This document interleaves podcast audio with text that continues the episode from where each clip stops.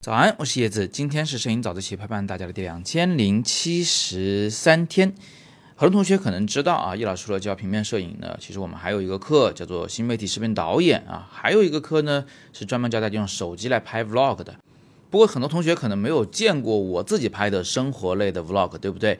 那今天我就给大家看一看啊，这是我们自己拍着玩的。前段时间我们的好朋友包子从深圳来到北京，然后呢我们又去了草原，就那么五六天的时间吧。啊，把这个我们的旅行过程呢，简单的记录了一下。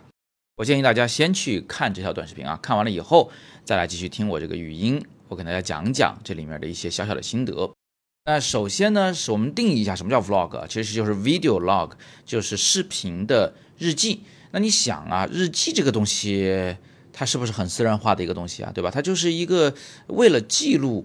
而产生的东西，它并不是说它一定要多么的完美和多么的美啊，这个心态是非常重要的。就如果你抱着一个极其洁癖的完美主义的心态去做一个 vlog 的话，那我想，嗯，要么就是你做不出来，要么就是做出来以后你自己不满意，导致你就不会做下一条了，就养不成这个用视频去记录自己的生活的这么一个习惯。那 vlog 呢，它跟短视频还不太一样啊，短视频呢通常是用来。呃，给那些陌生人们看的啊，他们看你的照片的时候，看你视频的时候啊，他不会有说多大的耐心，所以你需要呃很用力的去琢磨，你头三秒、头五秒怎么吸引别人继续往下看啊。短视频本来也很短嘛，一般也不会超过一分钟，但是 vlog 呢就通常会长一点，一般至少一分钟以上、两分钟以上。那它通常带有叙事性，就它讲一个故事，比如说我们这个短视频啊，不对，我们这个 vlog 它就是在讲述。我跟我媳妇儿还有包子是吧，在北京在草原旅行的过程中，啊，拍了很多好照片的这么一个故事。太短的话呢，你叙事就叙不清楚，所以一般来说都会稍微的长一点，当然也一般不会特别长。如果超过什么五分钟、十分钟的 vlog 呢，可能就特别考验观众的耐心啊。如果你照那个视频不是特别特别精彩的话，那别人就很难完整的看下去。那么，既然 vlog 是用来叙事的，或者说绝大部分是用来叙事的，那么应该怎么去拍它呢？你要特别留意一些关键的节点啊，这个叙事的一些，比如说主要的事件啊，你应该拍下来。比如说我们在草原上玩就要拍吧，我们在故宫里玩就要拍吧，对吧？吃到了美食，这个要拍吧，这个属于大家都知道要拍的东西啊。但是还有一个东西大家很容易忘，就是那个过渡性的画面要不要拍？比如在车上的时候要不要拍？这个画面它缺了它以后啊，就会很生硬，就从一个场景就突然跳到另一个场景去玩了。中间怎么没个过渡呢？你把那个坐在车上的场景放到中间，它就是一个很好的过渡。那另外人走在路上是吧？正走进门洞啊，来到一片新的空间啊，是吧？这个是不是也要拍下来呢？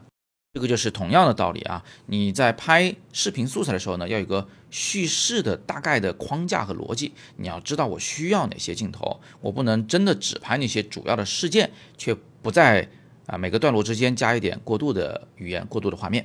好，那么最后再给大家一个小提醒，就是拍这种呃视频或者短视频的时候啊，要特别留意你的素材长度。什么叫素材长度呢？就是你每摁下一次录制键，你这个手机。啊，从头到尾到底录了几秒钟？一般来说啊，录短视频每一个镜头大概七八秒就足够了啊，最多不可能超过三十秒。那录一个 vlog 的话也是一样的，呃，长则也应该不会超过三十秒钟。我看很多同学录视频他是那么录的，就是点上录像按钮以后就不管了，然后就一直举着那个手机举到自己举不动为止。像这样巨长无比的录制素材呢？第一呢，你是不太可能把这么长的内容全部放在画面中去的啊，你要频繁的去切换景别啊，切换角度啊，甚至是就是把其中精华的部分摘出来嘛啊，那你不可能把这个全部用上。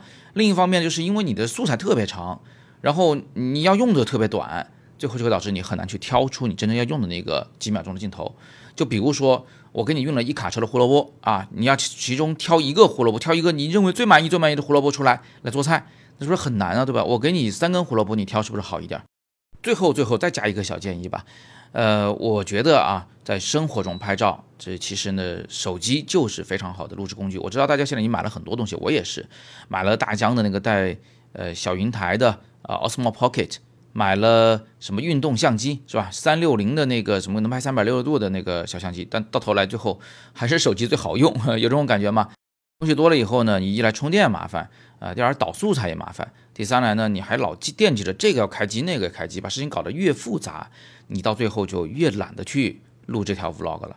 所以这又回到了我们故事的最初啊，就是给自己录叙事类的纪念的视频日记。我们尽量把事情搞得简单一点、轻松一点，哪怕画质渣，哪怕手很抖，哪怕各种不如意，但是只要气氛到位了，这个回忆都是非常美好的，好吧？啰嗦了这么多啊，大家可以，哎，现在再去看一遍我这条 vlog，然后想想我刚才说的那几个我的小经验。啊，看看你是不是会有更多的收获。最后，按照国际惯例，我还是做个广告啊。其实除了 Vlog 这种非常接地气的自己的小视频以外，我们其实呢还有一个非常严肃的叫做新媒体视频导演的课程，专门教大家如何去形成导演思维。导演思维啊，才是拍视频的最核心的一个内容。呃，我这门课的学生呢，现在已经有人在做这种国际一流的奢侈品品牌的广告片的导演了。相信你学了也会很有收获。想了解的，直接点阅读原文去看看课程。今天是摄影早自习陪伴大家的第两千零七十三天，我是叶子，每天早上六点半，微信公众号“摄影早自习”以及喜马拉雅的“摄影早自习”栏目，不见不散。